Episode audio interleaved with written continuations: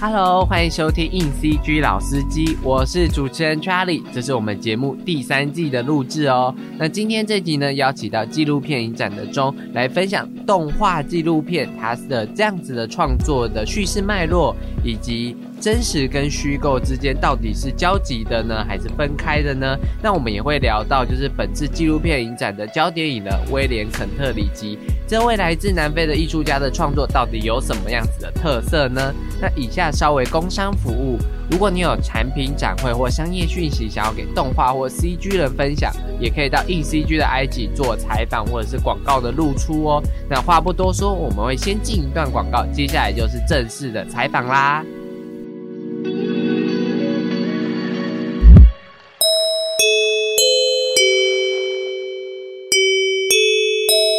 同学，乖乖坐好，准备好上课了。啊，不要啦！上次讲到五十这个数字，小鱼想到五十，你想到什么呢？当然是五十兰啦！好想喝四季春加真波野哦。这么爱喝饮料，小心长大变成小海豹。小裴，你想到什么呢？当然是 fifty percent 啊，优雅时尚，平价选择。小裴，不要再幻想当模特讲广告台词了。小婷，你想到什么呢？呃，我想想。E C G》第五十期杂志成为说故事大师的创作之路，五十个编剧分镜、视觉开发、动画表演技巧内涵，漫威电影分镜师魏斯安德森御用分镜师、梦想动画资深角色动画师的技巧与经验传授哦。杂志还特别收录国内五十家重点 CG 公司，杂志现在热卖中，快点选资讯栏的链接购买哟。小婷，别再夜配啦！哎哎哎，小裴、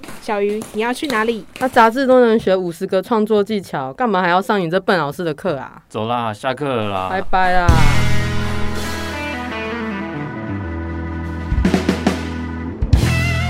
！Hello，欢迎收听硬 CG 老司机，我是主持人 Charlie。那我们今天要邀请得到的是纪录片影展的。策展人，我不是策展人，我是国际联络。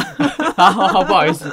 策展人今天没办法来，这样。好，那我们邀请到是纪录片影展的国际联络部的钟来跟我们畅谈，就是动画纪录片这个还蛮有趣的一个影像的模式这件事情，这样子。那我们我先问一下钟，就是因为你们是纪录片影展嘛，然后这次纪录片影展其实有很多片，然后这次有选到一个焦电影人，他是做动画的这样子。那你觉得动画纪录片这是一个这是一个什么样的影像影像方式呢？你觉得呢？我觉得现在大家经常都会以动画记录片，你怎么突然变得那么文艺？怎样变知性？是不是跟刚刚节目开播之前跟节目开播完全不同？因为其实我们开播之前跟主持人瞎聊了很多。你说一开始。on air 之后，我整个人就对你怎么假知性而起？你怎么突然文艺起来？我吓到。好了好了，没关系没关系，怎么怎么样聊都可以。我我我没有我没有。好啊，我苦心要经营的那个形象，竟然被 Charlie 直接打破，这样。我们刚刚聊什么？动画纪录片。动画纪录片。我觉得现在大家常常都会用动画纪录片这一个名词去形容，可能。呃，用动画这一个表现手法去呈现，不管是历史啊，或者是创作者个人经验的一些，等于说用动画这个形式再去重现跟再现这些经验，或者是历史片段。然后大家可能在有的时候，可能不管是麦片啊，或者是你要去形容它的时候，会比较用一个比较容易的标签，就叫做动画纪录片去形容它。可是不管是我的看法，或者是以 TIDF。就是台湾国际纪录片影展，我们一直以来很想要去推广的一个方向是，其实纪录片这三个字，它可以涵盖的形式跟内容，它是可以很多元的。嗯，那动画它或许就只是一种去转化你对现实的看法，或者是你对现实的感受的一种表现手法。嗯，那。不管是怎么样子的媒体，或者是怎么样的影像美材，其实很多时候就是你在创作的时候，你自然会去寻找一个最适当的形式去表达你的内容嘛。嗯那很多时候我们看到所谓的动画纪录片，可能它是处理不管是战乱啊，或者是有一些比较难以再重现的历史片段，那创作者他可能会以动画这样子的方式去重新的展现那一个不可见的状态。那在我看来，它其实只是一种去表现的方式，所以他只是选择了动画。那动画之下又有很多不一样的美材，去表现这一种对于真实的看法，或者是对于真实的经验。嗯，对，所以所谓的动画纪录片，我觉得它其实是一个很广泛的。用法。对我这样讲，你有没有觉得好像 也没有真的很精确的定义它也？也其实没有这样子，嗯因为因为我其实也一直在想纪录片三个字的定义，尤其是嗯我自己其实也算是刚接触纪录片几年这样子，然后我其实看了很多不一样的纪录片，像安妮华达的纪录短片或者他的纪录片。哦，我想安妮华达是一个很知名的法国导演，我先补充这样子。是，然后或者是就是我一直在有很多导演一直突破我对纪录片的定义跟想象是什么，因为我我以前所想象的纪录片有点像是台湾新闻很常看到那种，就是我去访问一个人，对，或是我去访问记录一件事，或是我去他要有一个主要的脉络、主要的人事物这样子。但有些纪录片它就不是这样子，有些纪录片很像 Vogue，不可 什么我意思？觉我觉得我觉得最酷的旅伴根本就是那两个人的 Vogue，、哦，就是你懂我意思吗？就是他们他们的人事他们的人事物都是，我觉得它是散的，它不是一个很聚焦在一个事情上面，但他们就很像 Vogue 这样随处拍拍，可是拍完之后，他把它组装成一个有有叙事线或者有一个叙是对有个叙事线的东西，所以我一直觉得纪录片在挑战，它就是我一直看很多不一样的纪录片的东西，然后我那时候在想，就是这个主题就是可以是动画，然后它也可以是纪录片，是因为我觉得我们对动画的定义其实也跟纪录片一样，就是嗯。动画有很多种，会动的绘画我们通常都叫动画，对。而且其实电影一开始的时候，其实我觉得从最早期的时候，其实它也是一种动画的形式，因没为错，它就是画，然后动让它动起来。它其实就是单张画，比如说大家如果想象你在书上面，不是以前大家常常会玩，在书的边页去做不同的那个其实就是动画最早的轮廓，就是那个样子。没错，就动态影像的源头这对样。。所以其实我们强调 movie，强调那就那种电影，它其实就是一种 motion picture。对那 motion picture 其实就是一种动画，一种就是我们定义了动画这件事情。所以我一直觉得动画这件事情，其实像我们说的偶动画、二 D 动画、三 D 动画，后来就是这个动画衍生出来的一种一种。我们也要贴，把它贴一个标签嘛，就是哦，它是二 D 的，然后它是诶，它是三 D 建模软体做，诶，它是 V V R 式的动画这样子，所以其实我觉得动画跟我我会之所以提第一个问题，是我觉得动画跟纪录片很像，因为纪录片其实我们除了人物式的纪录片或者是采访式的纪录片，其实也有很多跨虚实的那没种错，特别的纪录片，甚至是录像的那种纪录片。那动画也一样，动画也分成很多种动画，然后每个动画就只是为了就是方便，就是我们在看的时候知道哦，这是偶动画这一系列人偶在动的，它就是偶动画的一一种形式，这样子方便去区分，或者一一看到简介了解说哦，它大致上是怎么样的作品这样子。对啊，我觉得刚刚 Charlie 讲的很好，你果然是一个老司机。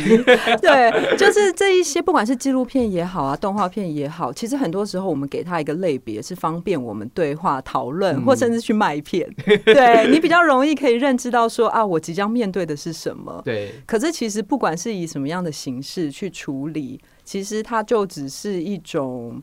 创作者他对于生活的一些感受，对于历史的一些感受，然后他选择一种他觉得最完美能够呈现的方式去做表现。所以我觉得我们在谈论影像的时候，那一个光谱其实可以拉的比较宽一点，就像 Charlie 刚刚说的，嗯。嗯，对，然后尤其是现在手机，现在以前影像会是一个我们觉得很难被拍出来的东西，可能需要高档的东西这样子。现在，但现在影像就是随手手机也是一个影像的东西，所以现在影像很容易被拍了之后，就是这种很多虚实，就是很多手法可以呈现的事情，它就变得更多元这样子。对啊，像刚刚你提到的 Vlog，或者是像是很多 YouTuber 他们去呈现他们的生活，其实那也有点像是这个时代的某种纪录片吧，就是生时代的一个切片的概念。嗯，然后我想要问的第二题，其实我看起来那个问题很抽，很很专业，对不对？但因为因为我那个问题是这样写：纪录片的真实与动画片的虚构如何结合，创造成电影的影像语言？但我觉得简直白的说法，就是因为纪录片我，我我是觉得就是到最后纪录片讲求的其实是某一种记录的真实的状态，对，或者是你对真实的感受，真实的感嗯。受或状态这样。嗯但动画片其实从那个形式上来说，它就是在制的，你懂我的意思？你是说以工具特性本身，对动画就是一个从无到有、就是就是凭空出现的东西它就是吗？它就是要再制，就是我、哦我记录你的这个影像是你就是存在在这个现实当中。你说有所参照，比如说这个麦克风，对我就是我用一呃摄影机直接拍下来，它就是一个真实存在的麦克风。对但是你如果画出一个麦克风，它就是一个在电脑软体里面的麦克风。对对对，它就是一个画出来。所以我我我在想的是，就是这种你刚刚一直在强调，就是他们如何表现他们的真实。那你觉得这样子动画表现出来的真实，它是真的是真实这件事情吗？讲起来好好绕口，它到底是对不是真实？要不然我们今天就一直在这个真实上面绕口令，没错。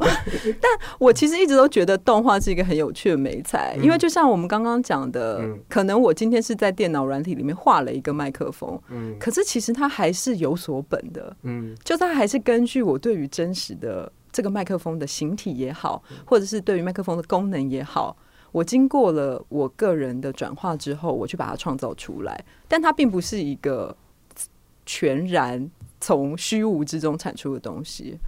还有另外一件事情，我觉得蛮有趣的是，因为我们现在对动画的想象就是 CG 嘛，嗯就是它一定就是在电脑里面对。但是曾经在没有电脑绘图的时候，我今天可能要拍一个偶动画好了，我是不是也要去塞出很多？我要做出很多偶，嗯然后其实那些东西你都还是可以触及得到的。嗯或者是像是我们这次的焦点影人 William Kentridge，它也是一种动画，但是它的动画是建立在无数张手绘的炭笔画作。嗯那这些东西画作，它至今也都还是留下来。它其实还是一个你可以碰触得到，然后它是一个在真实世界的实体的物品。嗯对，那我觉得从这一个变化跟。就是从这里去思考，其实动画是不是一开始它就是一个那么虚无、嗯凭空出现的东西呢？还是说，其实就像我们刚刚聊了很多好像很玄的影像的源头这件事情，我们在讲动画的源头，最早动画之产产生，它其实也是来自单张的图片，或者是像刚刚讲的偶啊，或者是。我我我不知道，在动画的世界是不是还有什么其他的特特别的一个物件是可以让它产生出动画？但是这个跟我们现在对于 CG 的那个认识，不管是产制或者是接收的那个状态，其实都已经是完全不同了。嗯我觉得动画其实是一个最好看出现在电影是怎么变化的一个美材。理嗯，解这样子。我也觉得就是动画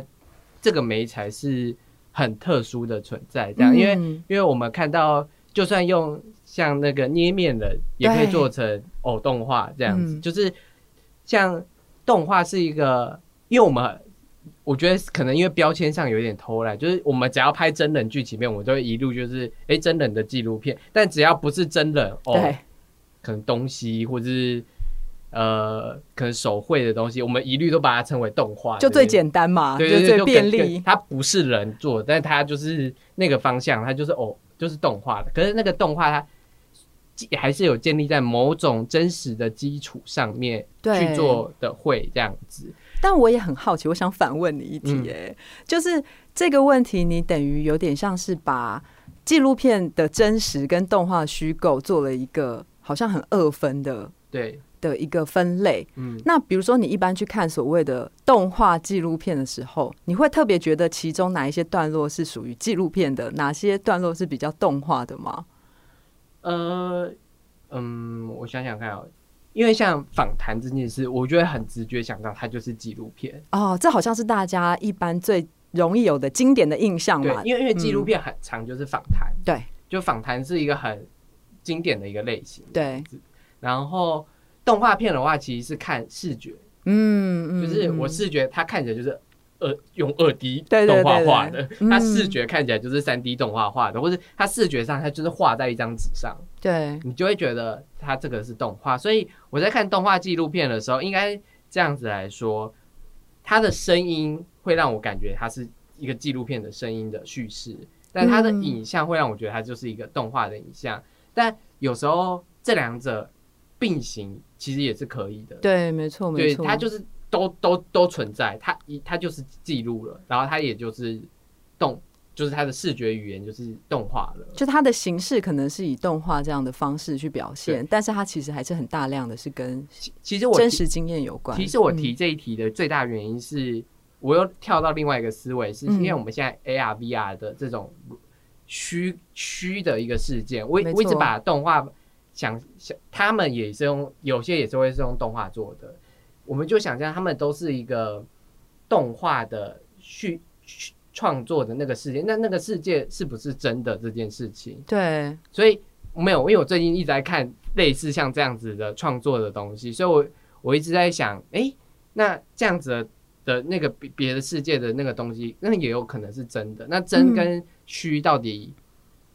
是有是有界限吗？还是我们存在的我们的想法让它有了界限，还是我们的想法让它有了交融这件事情？但我这只是我，因为我一直我我没有一个固定的答案，我一直还在思考这件事情，所以我才提了这个问题。这样，我觉得 Charlie 你真的是替 TIDF 下一个最好的注脚，因为我们 TIDF 从二零一四年开始改制以来，其实我们有一个很中心的核心的 slogan，就叫做再见真实。因为其实大家想到纪录片，一定都是直接的想到你就是非常真实的去记录，像是一种素描式的把真实给原原本本的保留下来嗯的一种片型。可是 TIDF 其实很想要去挑战这个既定的想法，像你刚刚提出 VR 这件事，或者 AR 这样子一个虚，它的究竟是虚还是实？嗯。其实这也是现在国际很多纪录片影展他们会一直去讨论 VR 的一个很重要的原因，嗯。因为其实纪录片它最主要就是处理什么是真实嘛，那眼见是不是就是唯品？嗯。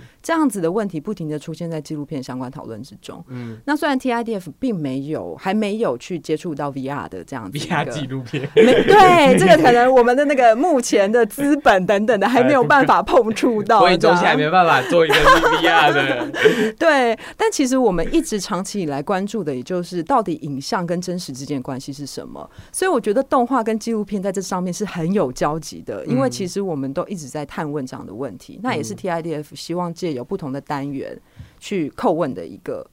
大灾问，那就像 Charlie 刚刚说的，其实你说像今天这样访谈，我也没办法给你一个很肯定的答案，因为其实我们不管是透过策展也好，或者是嗯透过呃这些论述也好，其实也都还是希望可以去引发更多的讨论。嗯嗯嗯，嗯理解这样。刚刚我们有提到，就是这次的 TIDF 焦点影人威廉肯特里奇，英文是 William Kentridge 先生，来自南非的知名艺术家。对，他是来自南非的艺术家，这样。然后我第一个问题就是，纪录片影展为什么要介绍一位？因为我以我看他的介绍，他比较像是一个动画跟绘画的创作者。，对，那你刚刚其实也有稍微提到，你觉得动画的再见真实的部分，那也可以聊聊他，就是为什么要介绍他，他的特色是什么？其实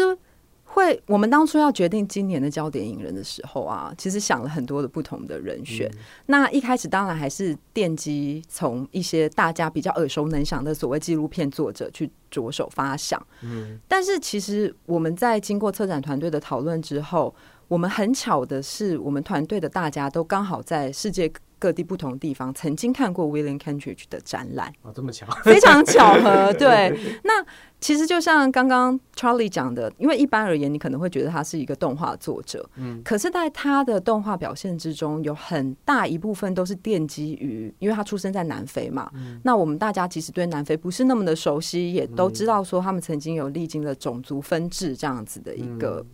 过程。在他们的历史上被那个 对呀、对，所以其实大家最基本的一个就是了解，对了解，就会是知道南非其实是有一个很复杂的历史，那这中间有很多的伤痛这样子，所以其实有很多的南非纪录片可能都选择很直接的去处理他们历史上的这一些历史事件。嗯那 Kentridge 他的出身其实蛮特别的，他的爸妈其实都是人权律师，嗯对，所以他的爸爸甚至是当初替曼德拉嗯辩护的律师之一，所以他从年纪很小的时候，他其实就非常直接的感受到说，这个国家的政策带给他们人权上面的压迫。嗯对，那或者是说，像是南非他们的矿业。一直都很发达，可是也因为矿业的关系，所以导致资本家跟可能矿工之间的贫富落差也是非常的巨大。或者是说，南非这个国家，其实在非洲大陆上面，它是相对富裕的国家，所以就会有很多旁边其他的非洲国家会去他们那边做非法的打工工作。那这一些，其实他从他一直以来看到了这一些，他对于他国家的想法，嗯他是选择用他最熟悉的这个绘画的方式，然后利用绘画，然后把它做成动画，去转化他对于这个历史现实的看法。嗯所以我们觉得说，虽然说他并不是很标准的拿起摄影机去拍摄南非所历经的这种种，但是其实他身为一个生活在南非那么久的嗯艺术家，那些东西是有点内化跟转化的。嗯那他等于是把他这样子的经验，跟他对于这一些变化的注脚，选择这一种形式去表现出来，还是相当程度的反映了所谓的南非的现实。嗯所以我会觉得说，我们会觉得说，选择 William Kentridge 的作品在纪录片影展做放映，其实它不仅是呈现了南非的这一些政治或历史现实，同时它也可以回应 TIDF 对于再见真实的一个提问。所以我们就想说，好吧，那我们就大胆的试试看，如果一个通常被认为是动画作者的导演出现在 TIDF，那观众会怎么去认知他？嗯，嗯，而且因为 TIDF 的教电影人都蛮难的，哎，我们试图要去发掘，就是在真实跟虚构之间有一些挑战的 作者。我这样讲会不会太尖？因为我 不会啊我看我看了，就是我看了两年的纪录片影展，就是去年跟前年，哎，没有前年没有，是去年跟去年跟大大前年就是大前哎，二零一八，对，二零一八跟二零反正我就是看了这两年，我都有选焦点影人，然后都觉得焦点影人就是在读那个影像上，我都是觉得有是有是有一定的频率，或者是有一定的，我觉得它不是那么直观的创作的方式，嗯。它是很有趣，就是因为它太有趣了，所以你就会你就会你就会。没有那么直观的接收到那些资讯，或者是你可能需要转化，或者需要听一些哎别、人的分享，或是你可能要自己在试图消化过，你才才能知道说哎、他到底在讲什么。然后我自己也觉得威廉肯曲他也是比较属于这样子的创作者，他没有，我觉得他没有这么的直接，你会觉得他比较遥远吗？也没有到遥远。嗯我是说读起来会觉得没有一个这么，因为像纪录片还是会有一个固固定的故事在在里面。他可能讲 A 的讲这个人的故事，他就会带出哎、可能难民的议题，讲嗯谁的故事会带出什么样的议题，这样他讲的故事会让你觉得嗯，我可能要认真的、用力的去看，我才能了解哦，故事是什么这样。但因为通常很多像。哎，我刚刚想说比我弱的，可是我 我又想说就是 可能比较不常去影展看片的观众，对对看看到这种作品，可能一开始想说，我到底看了啥小的？对对对，我觉得其实包含我们现在已经是影展从业人员，很多时候你还是会面临这样的冲击啊。对啊，但我就像是我们其实今天开录之前跟 Charlie 聊了很多，就其实大部分的电影观众，你第一时间直观你还是会去找故事。嗯，对，对我觉得这个是不可避免，就像我还是我我们是做影展，但还是一样的，就是你会想要去。很多人都会用他自己观影的习惯，没错，看一个片子。对对，就他的观影习惯，如果是大部分的，应该都是转故事这件事情。那有些人的观影习惯可能不是这个方向的，，对但他们都有一个自己的方向跟习惯去看故事，然后只是大部分都是可能比较故事导向或叙事导向就，是角色在嗯做什么，或是哎、这这个影片要传递什么。对他是不是要告诉我一件什么事？对，嗯，就是我觉得很多写写影评人或者写这边的，大部分都会聚集在这里，因为我觉得这边会是影片很值得探讨的地方。因为其实故事创作者就是也是要跟你们讲说，我就是要把这件事交给你，分享给你，对，然后嗯让你去刺激你的思考，这样子。所以大部分都会是找故事啦。对，但我觉得 TIDF 的影片之中，其实也还是有蛮多是比较明确的，不管是议题也好，或是叙事也好，可能他是告诉你一个，比如说难民的状态啊，或者是呃贫富差距之之类的。这些东西，其实，在 TIDF 里面还是有骗子去做这样子的传达。嗯。但同时，我们是希望说，毕竟每年都一百多部片嘛，然后那么多个单元，那有一些单元是不是你可以先暂时的把你观影的惯性先放在一旁，然后你进到电影院之后，我有时候觉得这个影像跟声音的组合会有点像是，比如说我听一个音乐，嗯，我有的时候其实也没办法很明确的说出这个音乐是哪里好？，对，或者是他会会喜欢？对，或他教给我了什么故事啊，或者他教给我了一个什么教训等等，我可能也没有办法很明确的形容。可是，在那一个当下，我其实是可以，我的身体可能会有所反应，我可能反会应，我 其他什么反应是大大家那个各自，就老司机的话题越来越严重，就跟着舞动啊，没错，等等的，或者是有一些影片，它其实并不是要告诉你一个故事，它可能是告诉你一个生命状态。嗯那这个生命状态，其实就算你没有很明确的被告诉一件起承转合的故事，你可能还是会对那个生命状态有所呼应。比如说，今天你在看到，比如说跟失恋有关的一个状态，好了，可能他没有很明确的告诉你说啊，这个人的失恋是如何如何。可是如果你有一些失恋经验的话，你可能在那个看到他某一个失恋状态被影像、被声音表达出来的时候，你可能就会莫名的流下眼泪等等。嗯我觉得这可能是大家在观影的时候都会有的经验。那在故事之余，某一种状态是不是也可以分享，然后触动到观众？像我觉得 William Cambridge 虽然说刚刚讲了那么多南非的事，嗯但是其实它里面讲到，比如说讲到有一些片段是跟警察暴力有关系的，嗯。但他不是很明确的去指责说啊，警察怎么可以动手？嗯。可是也许你看到了之后，你也会很有所感，是在那样子的一个呃威权的情况之下，嗯。或者是在一个种族隔离的情况之下，有一些人他甚至一个很平等的抗争的权利，他都是被他都没有办法得到。嗯那你可能在这个时候就会被那个状态所触动，嗯你也可能会理解了一些什么。我觉得这个是影像很大的一个力量来源，即使他没有从头到尾告诉你说南非到底发生了什么事。嗯嗯我觉得威威廉肯特里奇他其实还有一个，我自己是觉得他很特别的地方是他的技法。就是对。其实动画很很还蛮着重在技法上面的东西，就是它的叙事手法以及它的可能技术跟它的画法，这是我觉得动画蛮特别的地方，就是大家会在意就是动画的质感跟动画的嗯。画画工，就是它有没有崩这件事情，其实是动画很重要的一个一个看的方向，就是这样子。然后是威廉他很特别的是，因为动画通常都是可能有分镜，分镜我好，我就照着分这个分镜画一格一格、一张一张的东西。对就我可能画一个动作，我可能要十六张这样子。哦但威廉他的画法是，他就在一张纸上，他先画了一个可能山这样子，可是他可能想要在这个山里面加个鸟，他就在那张纸上继续画一个鸟飞过来，然后他就会擦掉，然后再画下一张动作，再拍，然后再画下一张动作，他就是他的动作。全部都在那张纸上完成，你就想象你一直把东西擦掉，然后再画，擦掉再画，然后你你每画一个你就拍一张照片下来，然后他就去这样的呈现动画，然后他这样呈现动画，这是他其中短片系列一的作品，它都是这样子的画法，然后这样子的画法会给观众的留下的印，就是它的美彩的那个墨染的炫度，你会看到每一格每一格之间它的擦掉了，跟它的那种墨的展现给你看的那种感觉，就是它是它的连续动是很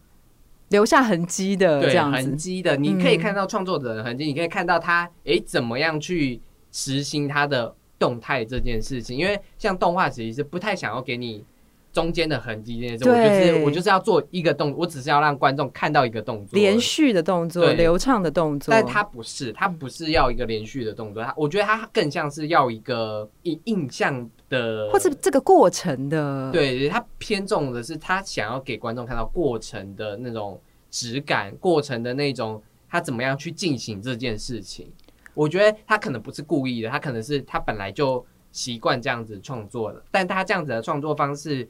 是可以被是可以被解析的，是。是可以成为一种派别，一种艺术的派别，让大家诶，因为他现在他现在成为焦点了，就算他是蛮成功的艺术家，他在南非的画作其实也很贵，对，就是就是他算已经是很知名成功的艺术家，所以他的这样子的技法是可以被分析，可以被我们可以作为一个参考的类别去讲说，诶，他这样子的理路的创作的脉络是什么？这样子，这是我觉得我在看他的这第一个系列短片的时候最。最让我印象深刻的，而且第一个系列短片我是蛮推荐的，因为我觉得他的故事线是相对相对明确的，就是他的角色他是有角色的，然后他这个角色是有在进行一些事情，然后某种真实感，虽然可能没那么的这么的直观，但他还是有让你知道说这个角色可能遭遇了什么事，所以他只能变成这个样子，这样，然后他算是我觉得他。很独特的一个脉络的创作，这样子招牌作品，对招牌作 品。然后系列二是比较不一样的创作。那我们还是先聊聊系列一，就是短片系列一。那除了我刚刚观察到的这些，那你们这边觉得他这个系列一还有什么看点吗？我很感谢刚刚 Charlie 的补充，那我在这边也稍微再提一下他关于动画技法创作上面的一些细节，因为我们因为要做这个专题，所以去读了一些资料。那其中他就有提到说，他其实每这这个系列一就是素描投影这个系列，一开始他都是贴一张很大张的白纸，在他的墙壁上。那他就是想到什么就画什么，那个就会成为他这个作品的开场镜头。嗯，但是他其实并没有很明确的分镜或者是剧本，所以他是有点像是随性所致的再去思考说我要增添什么东西。嗯，但是就像刚刚主持人讲的，增添反而不是他这个绘画里面最重要的一件事情，反而是去抹除。嗯，是一个跟一般的动画的。一般想法比较不一样的地方，那其实据他所说呢，他做这个。系列的第一部作品的时候，他当他意识到那个痕迹，因为他都用炭笔画嘛，当他意识到那个痕迹擦不掉的时候，他非常的焦虑，他甚至还用了各种橡皮擦，然后其中有一个他说他还试了自动橡皮擦，我不知道什么是自动橡皮擦，对，我不知道就是你有没有比较理解那是什么东西？对，总之他就想了很多办法要把那个痕迹抹掉。但是他后来就是没有办法这么做嘛？会不会是扫描到电脑，用电脑的橡皮擦？可是他那个时候是一九八九年，所以我觉得可能没办法。不是这个好，对，我们不要再思考他老人家当初的 心路历程。自动橡皮擦。但总之，他就是试了半天，他都没有办法去把那痕迹消除。所以他一开始就想说啊，算了，我只希望到时候做出来的时候，没有人会发现那痕迹。可是怎么可能？对啊，对。但他当他完成了第一部这个动画，就是。是约翰尼斯堡，就是仅次于巴黎第一的城市。这个系列的第一部作品，他在重新去看这个成片的时候，他才赫然发觉说：“哎，其实这些痕迹好像也保留了他在创作这个影像之中的一些过程。那同时也因为这个痕迹，其实等于说上一格的创作还残留在下一格嘛？对。那这个东西经过他再去思考。这其中的意义之后，他会觉得那有点像是一个来自过去的幽灵，或者是一个历史的幽灵，他依然的在这个纸张上面，以及在他今天在现在去做。残存的一个表态，对，你说艺术家就是很有办法把他的对，但但如果是他这样子的讲法的话，那他的形式跟他的内容蛮合一，没错，就是就是他的内容其实都蛮多，就是南非历史的一些反思跟感想，对，嗯，所以所以他的这样的形式跟这样的讲法，OK 的，就是至至少是你会觉得哦是有。贴在一起，没错没错，这其实就已经是很难的一件事情。对，那另外就是，其实因为他的这一系列的作品，其实长度都不长。嗯，那刚刚主持人也有提到说，他会在同一张纸上面反复的去做这样擦拭跟重新绘图的动作，但其实也不是从头到尾都是同一张纸啦。但他的每一部作品最后会留下来的画作都不会超过二十张。所以他其实可能是六分钟、七分钟的作品，但是其实他最后的剩下来的画作就是那二十张纸。嗯，那所有的动态都是在靠这二十张纸上面的重复抹除跟重建上面建立起来的。那我觉得我们在讨论影像的时候，有一个很关键的元素，其实是时间。嗯，就尤其动画，其实我觉得它特别能够彰显这个东西，嗯。因为其实时间是一个看不到的概念，嗯。可是，在不同的影格、跟不同的纸张、不同的分镜之中，你其实就是把时间的流动、时间的流逝这件事情彰显出来。而且动画很精，还需要很精准的对去算那个流动，就是我这个动作到这个动，我一定要几秒哦之类的，就是因为动画是一个。你要想，它是一个很精准。就人体如果表演的话，你没办法算它几秒会唱完歌，可是动画就会需要，哎、我要几秒就唱完这个歌。它是一个很哦精准的创作的思路，这样子。所以你们在比如说画，像调，我们不用画，就像调三 D 动作，你你想想看，调三 D 动作就是帮你在调骨头的时候，你需要你就是要让你的那个创作，你就要让可能你的创动画师可能就是需要知道说，哎、我有几秒可以完成这个，我有二十秒完成这个动作，那我要在二十秒之内要他的嘴型要怎么样子的去调动，他的手要怎么样去动作，我要几秒几哦几几格之内去做这件事情。其实因为你你看呢、像打斗的分镜，我可能他打这一下，他需要就是三十秒打做可能三四个打斗的动作，对那他就是要计算我第一第一秒打下去要几秒，第二秒打下去要几秒，哦，所以它等于秒数跟格数是必须非常精准执行。就是动画其实是需要精准执行的，你才有那个节奏感。OK，对，嗯像人的话，就是其实人也是动作啊，人也是就是我打你的时候，演员打你的时候，我大概几秒要打到你之类的，但他就是用演员的方式，或是用拍的方式去做到这件事情。但动画就是可以算到最精准，甚至格都可以算到精准的所以动画完全就是一个超级时间的艺术。就就是就是它其实就是，如果你是皮克斯或是那种日本的那种，那它的都是准到一个不行，就就是是一定要准，OK，要不然就会很古怪，可能他就会花了过长的时间在表现某个动态，对对对，节奏会不对，嗯或是它的那个拉伸会看起来就是很好笑。对很好笑之类的。对，那像是刚刚他提到的，就是我们都是在。就是 Kentridge 都是在一个那个单张的纸上面画画嘛。那他的做法是，他不是都在墙上画吗？嗯然后他就是摆了一台摄影机嗯在，可能就在旁边，嗯所以他就是在墙上画一画画一画，他觉得哦好，那这一格应该差不多就这样了，他就会走到摄影机那边，然后按三下快门，嗯所以他是每一张画作，每一个他想要表达的那个 frame，他就是先在一边画，然后走过去摄影机那边，再拍三下快门，在这样子的一个点滴累积的过程之中去完成的。嗯所以他都自己形容说，他这样子拍摄方式很像是一个石器时代的电影创作或者动画创作。还蛮古早的。没错，而且它跟现在的动画工业很不一样的地方是，它是一个一个人就可以完成的事情。嗯，对，虽然他也可能会找剪接师去把他这些我跟你讲，我跟你讲，现在的动画工作者很多会让你一，他应该不是说现在很多动画工作者就是。可以一个人做到动画这件事，其实不只是像这样子的东西，就是很哦其实很多艺术家也都可以一个人做短片这件事，只是花的时间就会很长。哦，你说比如说他也是 CG，但是他是一个人从头到尾，对，有有人就是一个人从头到尾做，因为因为反正就是剪接、摄影、叭叭叭之类的，除了配乐、配音对对对对这对，这类的东西，不然他其实一个人就是处理影像的东西，然后打灯什么的。如果那个人够强，对他有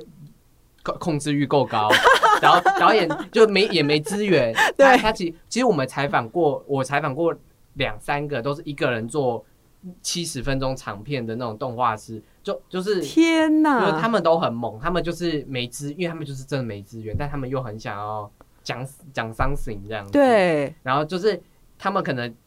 这种这种人通常都试出了一个短片，然后那个短片就被世界给就是在世界获得就是会被关注，不要被关注之后，他们又有一点点资源，他们就长成长片这样。OK，那你一定要叫这些访问对象来看 William Kentridge 啊，这不就他们的同类吗？艺术家同类这样子，对对。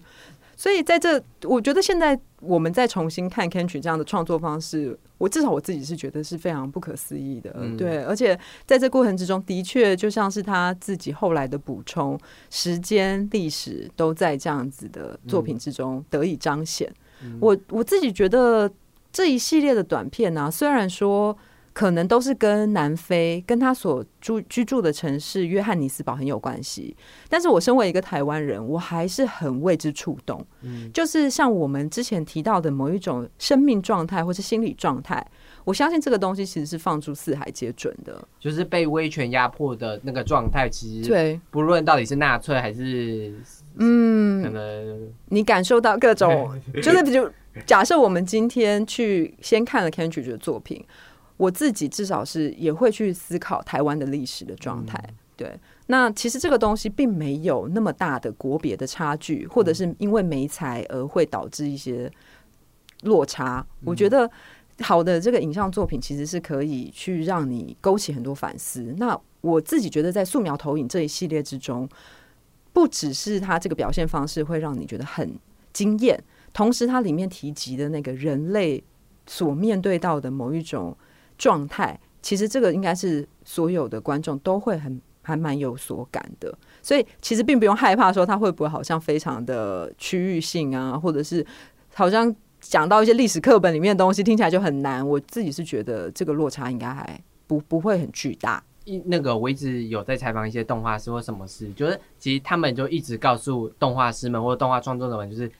多看一些不同。待在自己的那个就是舒适圈舒适吗圈，其实要嗯多看不同的创作类型。就算这个创作类型你不喜欢，你就是有看到一个新的东西。没错其实我觉得威廉肯特里奇虽然是我不熟悉的范围，我第一次看的时候也觉得哇好难，就是就是我真的不熟悉的范围。但我现在就是去咀嚼之后是觉得，嗯，它还是有它值得观赏的地方，以及它它的魅力，就是它。为什么会被当成焦电影呢？它其实还是有它一定的魅力跟一定的方式，这样，所以蛮推荐，就是动画创作者们可以来买一下这一场短片一，对，素描投影，对它蛮它蛮有趣的，就是你至少看完之后，你是看到一个新的东西，而不是我又看到一个你已经熟知的，对你已经熟知的东嗯西，然后你又觉得那熟知的东西是无聊的。对，而且我觉得就是 Cantridge 的作品，小荧幕看跟大荧幕看真的差很多。我我是用小荧幕看的，因为我们要采访，所以我先用小荧幕看。我真的觉得小荧幕看有一点吃力。对，但因为像我们刚刚提到，我们团队里面有几个人曾经在国外的展场或者是不同的场合看到他用很大的荧荧幕去投影出来，那个震撼其实是非常的强烈的。而且他的音乐，其实他的配乐师常年合作的配乐师也非常非常的厉害，所以你会感受到那个音画的结合。我觉得你们给我的影片的档的声音都很小声。一定的啊、因为他就是要逼你来戏院看呐、对，所以你可以置身在那一个环境之中，会非常的感动。然后还有一个就是它还有一个短片二系列，短片二系列我倒是觉得也是有趣的，但我倒我是觉得更难。它就不是动画，对，还是有一些动画，有动画，有动画嗯元素，就短片二系列蛮多实拍跟动画。然后短片二有我两个印象深，就一个是他在书上面画画，就是是他在满满的字上面的书画画，就是动画人都会这样，就是真的吗？不是都会在课本上画哦画。OK OK 就是我不相信没有一个就是做这未来做动画师的没有在课本上画画过。OK 连 OK，有我这种不很不是很会画画的动还在课本上，而且通常都是画那个作者的图像，然后帮他加什么东西这样子。对对对，他就是有点类似这样，就是他就在一个，但他就是在一个满是字字上面的东西，然后作画这样，然后嗯就一翻一翻一翻，然后他有一些画这样子，对然后他也会用擦掉，然后再再再字的这种这种画法来做他的创作。短片二有一些是这些，然后有一个是有实拍，然后又有动画，然后把它串在一起，甚至是可能同时出现在一个景框里面的东西这样子。那短片系列二，你们是怎么把这些系列串在一起，或是他们为什么要集合在短片二的？是像刚刚提到那个短片一啊，因为素描投影其实本来就是有共同的两个主角，嗯，所以它虽然影片横跨了三十几年，但它本来一开始就设定会是一个系列作品。嗯，对，所以很理所当然、名正言顺的，它就会被放在一起放映。对，那这个短片二呢，其实就它的组成就更不容易。嗯，因为肯特里奇他其实除了影像之外，他有很多不管是剧场啊，或者是雕塑啊嗯等等，他是一个很多才多艺的创艺术家创作者。那我们希望这一次要把他介绍在 TIDF 里面，是着重在他的影像作品。嗯所以其实我们跟对方讨论了很多次，就是除了这个素描投影系列比较理所当然的要被放映之外，还有什么其他的作品应该要被呈现？嗯所以现在大家看到的短片二，其实是我们跟艺术家这边的代表讨论过后产出的结果。那其中包含了刚刚 Charlie 提到最标志性的，就是他的翻书系列。嗯就是肯特里其实他会去找很多，不管是字典啊，或者是一些旧书，可能都是一些很大部头的那种很厚的书。对，然后很多都是字，没错，但是他买来之后呢，他都不会看。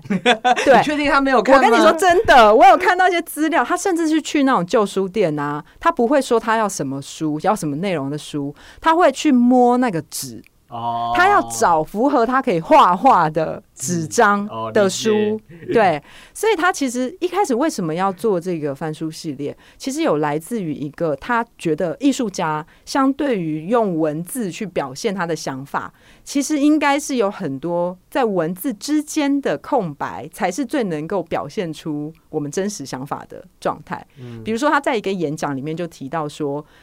比如说我今天去听一个演讲，那个讲者所说的用言语所说出来的一些知识也好，或者是要传达给你的内容也好，可能还不及于他在这个演讲之中所有小动作所表现出来的意涵。嗯就比如说，你可以看得出来，他可能一直在扶眼镜，所以是不是他很紧张，或者是他一直在吞口水等等的。嗯他觉得身为一个艺术家，要关注的其实是这种不意在言外的事。所以这些所有艺术家以后听讲座的时候要注意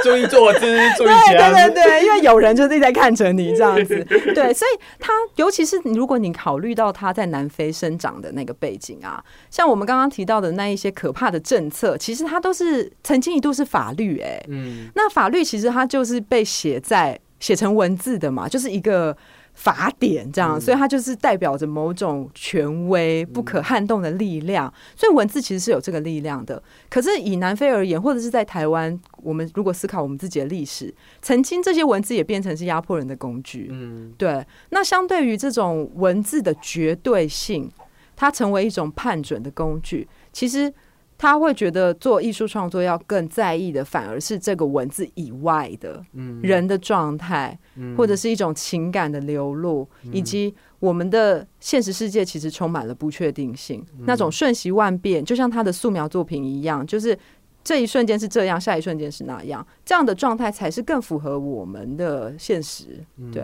所以在翻书做翻书系列的这一系列作品之中，其实你如果单单看画面的话，然后跟它音乐的搭配，其实那个节奏律动也都是非常的好的影像。嗯但更值得我们注意的是，它凌驾于文字之上这件事情，我觉得是我们可以去多做分析的，嗯多做，想就是讨论的一个，它很有一个想象空间。嗯对然后其实其实我觉得里面有一个，我觉得我自己是印象很深刻的，是一个月球之旅，其实就是一个宇宙，然后他用他他有这实拍，然后他有个实拍，然后他一直在找宇宙吧，他就是在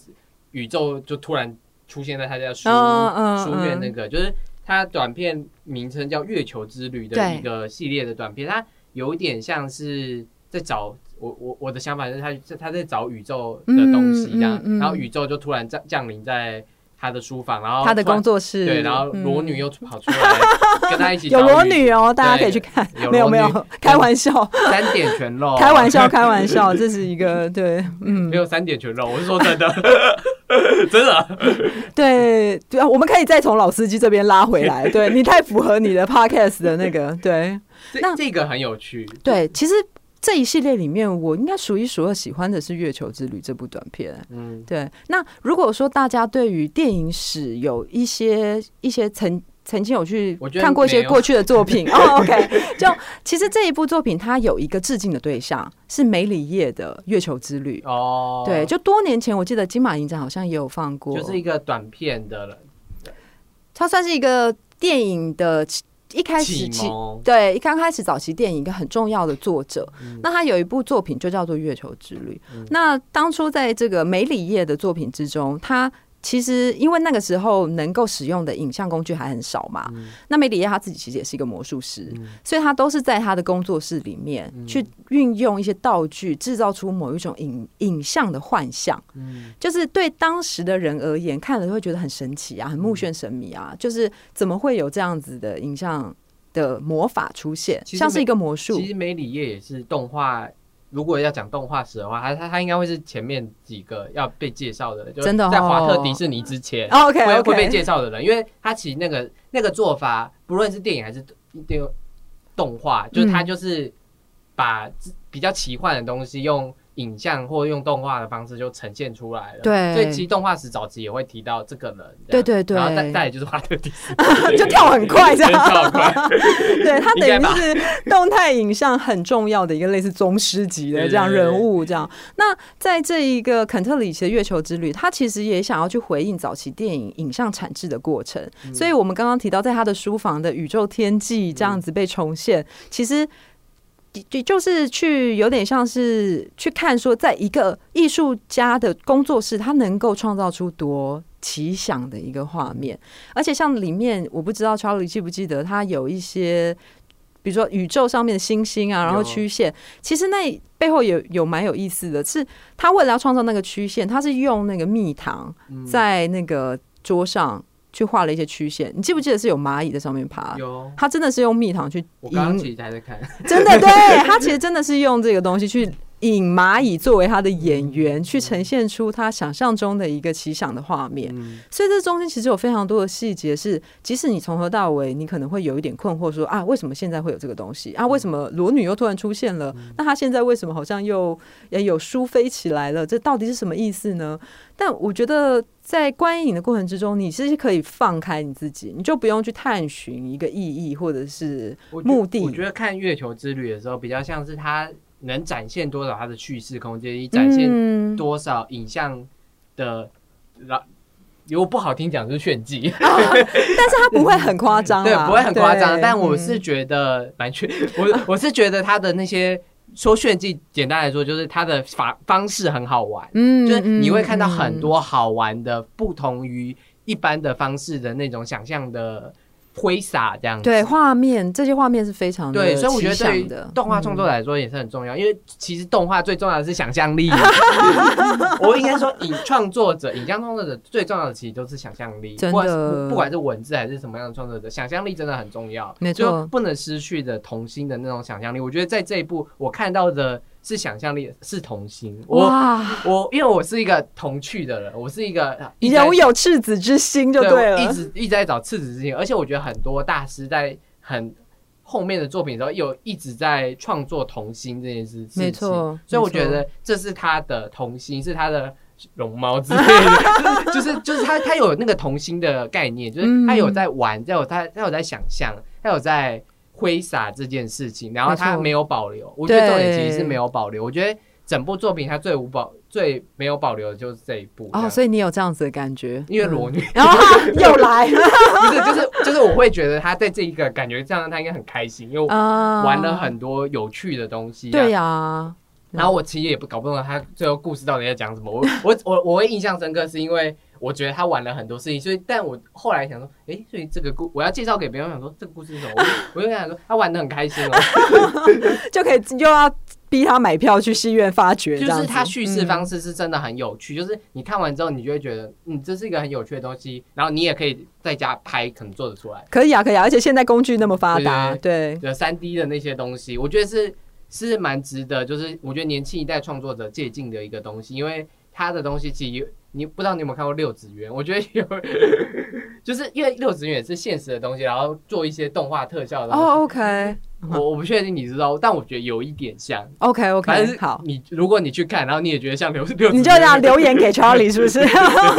对，那我是觉得有点像，真的 OK OK 好。那另外就是，我觉得这一个短片集里面也包含了我们影展对于现在电影的变化的一些想法，嗯比如说像是除了《月球之旅》对于早期电影创作制成的一些回应之外，另外一部片叫做《影子队列》。那其实它里面就有类似像是皮影戏这样子的 感觉，的电影，对，其实就是比早期电影更早期。对，那这个作品其实是一开始他受邀到伊斯坦堡去做一个展览的时候，他完成的影片。那我们这一系列的短片就用影子队列作为开场，其实也是呼应说。我们可以现在这个时间点，其实电影的变化非常剧烈，比如说像是串流啊，或者是我们一开始讲的，曾经你要能够拍摄，你都是要能够碰触到的东西，你能够实际上面在这个真实世界存在的东西，你才能够进影像。但是现在在 CG 啊、特效等等的状态之下，这已经不再是一个确切的事情了。那我们希望透过这样子 Cantridge。对于早期电影的回应，我们其实也可以去思考一下电影它的变化是怎么样的。嗯，还有一个就是因为你们这次还有收录一个，就我是 Zama Zama Zama 嗯。我剪我没有全部看，就是我啊就是点 OK 点 OK，点点。你好点诚实哦。我当然很诚实，我才不会说我我有看的，我这我这没，我这就只是看了几个画面。OK，OK。它应该都是真实纪录片，有没有动画的部，我就在找有没有动画的部分。他没有，对，但 但我觉得可以简单介绍一下为什么它要放在就是肯特里奇这个专题里面，然后简单介绍一下他到到底在讲讲什么。是我们刚刚提到说，我们这次的这个单元其实包含了肯特里奇两个短片系列作嘛。嗯那还有一部其实不是肯特里奇自己的作品，对是来自于一个跟他长期合作的人类学家，嗯他们其实一起创作了很多书。然后常年的对于南非的矿工的生态有很深的关注。嗯那这一个人类学家他也拍摄了一部新的纪录片，叫做《我们是扎马扎马》。那扎马扎马的意思其实就是非法矿工。嗯那其实扎马扎马的南非语的原意是指碰运气的。嗯所以它其实就可以很明显的展现出来，其实这些非法矿工他们是为了能够发大财、改善生活，他们从非洲其他国家来到南非挖矿。那虽然说生活条件非常的不好，但是他们其实心里面都有一个生活更好的梦。嗯那为什么这次要把它跟肯特里奇放在一起呢？其实，如果我们去看肯特里奇的短片，它里面也会有很多关于南非矿业的描绘。对，因为真的矿业就是他们一个很重要的经济命脉，也影响到了很多人的生活。那我们刚刚提到，其实不管是纪录片，我们叫它纪录片也好，或者叫它动画片也好，很多时候就是用不一样的形式手法去表现出真实，或者你对真实的看法嘛。那今天我们看了那么多肯特里奇用动画或者是一些比较呃虚实交错的方式去呈现它对于南非这个国家，还有对于矿坑。对他们国家造成的变化跟影响，那我们也希望有一个比较是真的，我们会说比较传统的纪实的角色，去看说到底实际上面同样的一个现实的状态，能用不一样的手法跟形式去做怎么样的表现。所以这一部片其实有点像是互相参照的一个作用，而且再加上这部片的作者又是常年跟肯特里奇合作，其实他们有很多的对话、啊、都或者访问的过程，其实都能够看出他们两个有一些共同的关照，但是他们两个人选择的表现手法是非常不一样的。我觉得作为一个去一直叩问到底什么是真实的纪录片影展，能够有这样子多元并存的呈现，是一件蛮好的事情。嗯，理解这样子。嗯哦，我们今天聊了蛮多关于动画啦，关于纪录片的一些思辨吧。对啊，我觉得今天很像是动画跟纪录片这两个边缘人的。边缘人吗？我觉得他们不是边缘人、啊，真的吗？我觉得动画是主流的 OK 你们纪录 OK，片还是抱歉抱歉边缘。OK，对对对，这我不能否认。好好好，你在一个动画平台也说动画是说边缘人，最后还在那边好好，最后动画是主流然后动画是主流耶。你看奥数多么多人看，哦，对对对，这倒是真的哎，他卖过所有的对啊，剧情片，动嗯动画其实还还是主流啦。对但真的是主流。好啦嗯，TFDF 不止这就这三部片，其实 TFDF 收录了一百多部纪录片的没错，，但因为我是我也算是常在看 TIDF 的人，如果就我也只有那那那少少的时间我要上班，对对 对，那少少时间必推的，就是你觉得就是看了就是不会后悔的纪录片，讲几个就好，不要讲太多。哦，好，当然我们刚刚讲很多肯特里奇嘛，那他绝对是，如果一定要选的话，我觉得素描投影一是你认识肯特里奇最重要。你如果时间有限的话，至少这一个系列你一定要看。然后我觉得那个短片二是，如果你想看好玩的东西，它真的很好玩。对，它真的很好玩，而且它包罗万象，嗯所以它是一个很好的对照。就如果你、嗯你的观影习惯不是这么爱找故事的人，这个东西很好玩。没错没错，它会打破你很多既有的想象。嗯那另外还是有我们有一个单元叫做比纪录片还陌生，它在这个单元，我们其实就是把我们对于到底什么是真实、什么是纪录片的这个大灾问扩展到我们的策展方向。那今年呢，我们在这个单元有去呼应到，因为疫情发生，所以我们对于人类生存状态，或者是对于这个世界、对于我们的未来，其实大家。多多多少少有引发了一些不同的想象跟讨论。那在这个比纪录片还陌生的单元之中，我们选了都是短片作品。然后这些短片作品有一些都是因为疫情之后而表现，呃，有了一些反思。嗯，那用不一样的美彩表现手法去呈现。那其中有一部片，它叫做《Earth Earth Earth》。嗯，对，他是一个加拿大籍的日本导演的创作。那我们这次会用他唯一全世界唯一的三五拷贝嗯去做放映。那我非常的推荐大家可以来戏院感受一下我刚刚所谓的你用身体去体会影像跟声音能够带给你的力量。我觉得在这一部片里面是完全的能够展现出来。对，那另外因为今天是来印 CG 嘛，所以我也在推荐一些是跟动画比较有关系的影片。那我们这次的竞赛单元里面有一部片叫做《胯下情事》，嗯，胯下就是那个该逼的胯国际竞赛下，还是台湾竞赛？是国际竞赛。嗯，对，它是一部法国的。你可以说它有点符合我们一开始所说的动画纪录片，嗯，它其实就是把很多女性的生产经验，去用动画结合实拍去做一个呈现。那我觉得这是一个很经典的例子，因为嗯如果你真的拍一个女性生产，大家可能会对于那一个画面，应该很痛吧？对我 对对你可能会对于那个画面会有一些，你可能觉得有点不，惊讶，或者是或者是觉得痛，感受，对，那当然，他也可能这些东西也是比较隐私的嗯状态，所以你不可能真的去把每个受访者生产状态都拍下来嘛没有人想给你拍，没有人想给你拍我子宫长怎样啊 之类的。对，所以这一个创作者他其实是选择用非常大量的动画，然后把这一些不管是怀孕的女性，或者是已经当妈妈的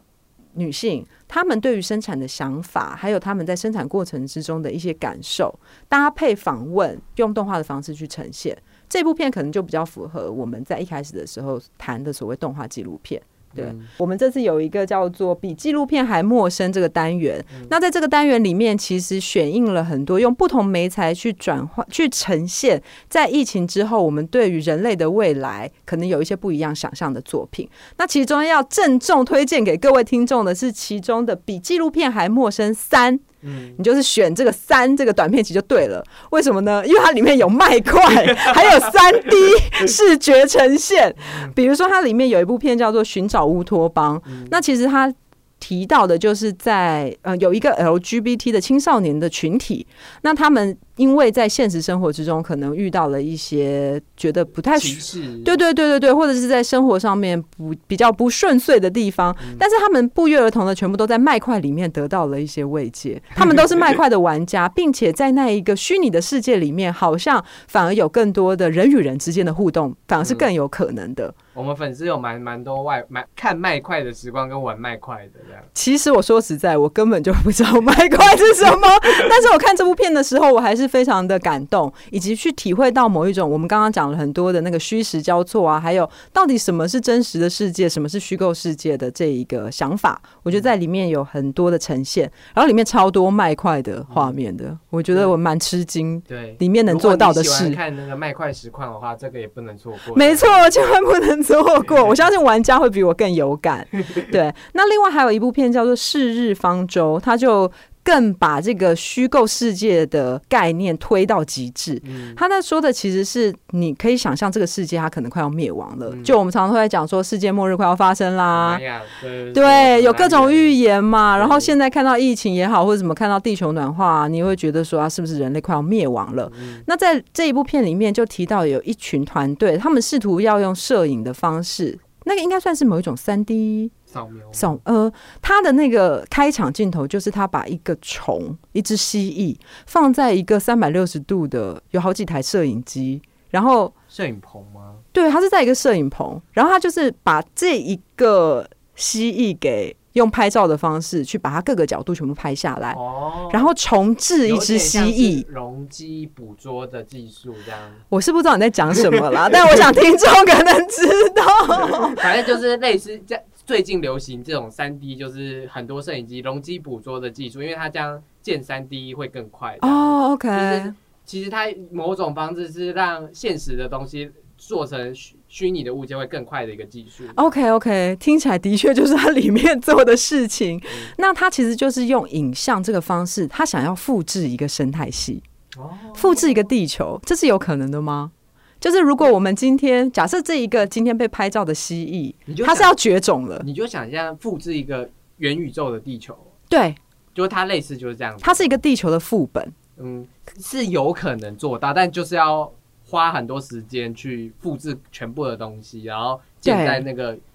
他可能理想中的元宇宙的世界的那个地方。没错，他其实在里面就是在讨论这件事情是否有可能。那他的片名的方舟，其实我们在圣经里面就是讲到说，呃，诺亚方舟就是有一条船，然后它保留了很多物种嘛，什么把大象也赶上去啊，什么长颈鹿也赶上去，因为洪水一来，这些人全部这些东西全部会绝种，所以我们要赶快把它保留下来。那现在会不会影像成为一种拯救所有物种的方法？哦，你存在元宇宙是有可能的吗？我觉得，我觉得这个纪录片比刚刚你前面提到所有纪录片还更引引发我的好奇。真的，因为因为因为这真的是很，因为这个是很新的技术。如果讲的哦是真的是那个技术的话，这是很新的技术，然后以它很新的技术去做的想象这件事情，而且又跟其实概念也真的很像元宇宙，就是我们要建立另外一个世界对存在的那个世界，所以对，这个概念会是我觉得今天我听起来最最最引我好奇的一步，这样子。OK，那你一定要来看哦。因为因为这个概念很酷又很新，对，而且就连我一个对于这些技术不了解的人，我在这中间也看到某一种哲学的可能性，就是这件事到底它真的……那如果我今天保存了一个地球在一个元宇宙里，它是这个地球吗？嗯，那这个蜥蜴到底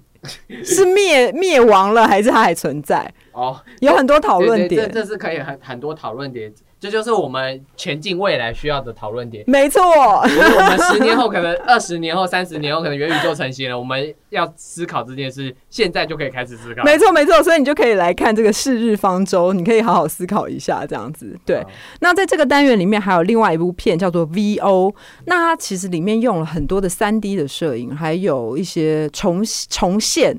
一个犯，可以讲犯罪现场吗？可以讲一个意外现场吧。现场，对，它这里面的主角其实是一个无人车，汽车，对，它是一台汽车，但因为现在不是有很多无人驾驶的技术都一直在疯狂的嗯发展当中嘛？那它里面提到的一个事件，就是因为你无人车要上路之前，你要经过非常多的测试嘛。那在测试的时候，上面都还是会有一个真的驾驶，但是片中提到的这个事件，那个真人的驾驶疑似是一边测试一边在看 Netflix 之类的，就是他分心了，嗯。所以这一台无人车竟然真的撞上了一个人。嗯，那这里面就引发出了很多的可以讨论的空间。那今天这一个意外的发生，究竟它应该是一个人祸，或是它是一个因为科技过度发展而导致的问题？哦，对，那这个作者用了很多三 D 的技术，我是觉得看了蛮目眩神迷的。嗯但在技术层次的讨论上，我可能就没有 Charlie 来的那么专业因为。我也没看过这个的预告，我也没看过本片，所以我也不知道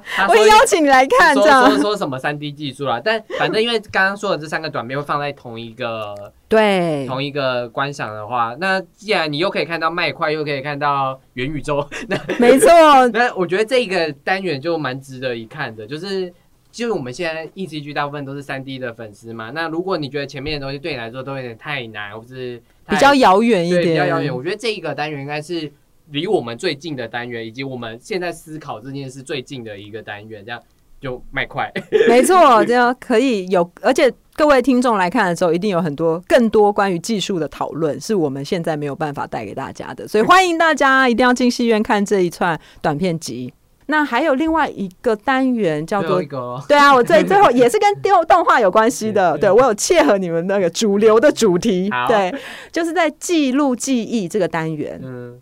我们今年是选用了非呃，我们今年的记录记忆的主题是档案影像。嗯那所谓的档案影像，就是你可能去不管是电影资料馆啊，或者是你去菜市场啊，或者是二手市集买到了很多旧的照片，或者是一些旧的胶卷，然后利用这一些不是你自己拍的影像去再制创作。那其中有一部片叫做《死因》，呃，你的死因女性是一部短片。那它其实也是在谈论说男性视角之下的女性，我们女性这个群体很长一段时间其实都压受到非常多的压迫。就其实直到现在，你说是不是真的还是一个很两性平等的时代？可能也还有很多值得商榷的地方。那在历史上面有很多女性可能曾经被指控为是女巫啊，或者是她可能做了一些当时认为很被认为很离经叛道的事情，她可能就被烧死啊，或者被乱石打死啊。但其实你说这些人的死因究竟是什么呢？会不会其实只是因为他们是女性？那同样的，刚刚讲到的那一些什么被乱石打死啊、进猪笼之类的，你也不可能真的用那个拍起来，对，这也有点太害人了吧？嗯那这个导演是选用一些过去的跟女性有关的档案影像，搭配上一些他另外在绘画的动画的片段，所以他等于是把档案影像实拍跟动画做了一个很好的结合。那也相信硬 CG 的听众，如果对动画都是有兴趣的话，也很欢迎你们去看这部片。嗯，好嗯，OK，那非常感谢，就是纪录片影展的诶中来跟我们分享，就是纪录片影展适合动画人看的一些片单。没。错，那纪录片影展呢，将在五月六号到五月十五号在华山光点华山金站微秀以及国家影视厅中心新庄那个。我们刚落成的场馆设备非常的我我我一定，要讲新落刚落成那个场馆，我有去过很多次，我觉得大影阁跟小影阁我都觉得很舒服，很享受，是这是我坐过最舒服的椅子，跟最听过最舒服的那个声音，音场环对绕。环绕的声音这样子。我们没有夜配哦，是真的，他发自内心。我我也没有我没有夜配，我是真的去看过几次之后，我真的觉得那那边的声音的环境非常的好，然后那个椅子真的好坐到一个地步，因为很大，你知道，因为我很难得遇到很大的椅子的那个东西，我就觉得很很很舒服这样子，所以虽然有点远，如果你不是新庄人，值得为了 TIDF 坐那椅子来这么一趟。对我觉得可以来一趟，然后看多多一点片子，然后，就好好的享受一些内容这样。如果你想要知道新庄有什么吃的，可以私讯小编。肯特里奇也有在大影阁放哦。OK OK，、嗯嗯很值得一看这样子。没错那我们也有跟 TIDF 做赠票的活动，那详情呢可以去硬 CG 的 IG 观看，然后分享这样子。那也感谢我们的钟来跟我们分享这么精彩的片段，以及关于创作的一些不同的思维跟想法这样子。谢谢 Charlie，谢谢大家。这里就是由硬 CG 制作的硬 CG 老司机，我们就下个礼拜见哦，拜拜，大家拜拜。